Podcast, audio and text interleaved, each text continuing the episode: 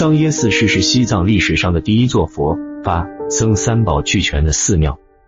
在公元八世纪七十年代，吐蕃赤松德赞赞普创建了桑耶寺，同时选出七个贵族孩童，派去印度学法，历史上称为七教士。七教士学经归来，被安置在桑耶寺传法。自此，桑耶寺有了佛经、佛像及僧人三宝，成为西藏第一座佛法僧俱全的寺庙，也标志着佛教在雪域高原的正式立足。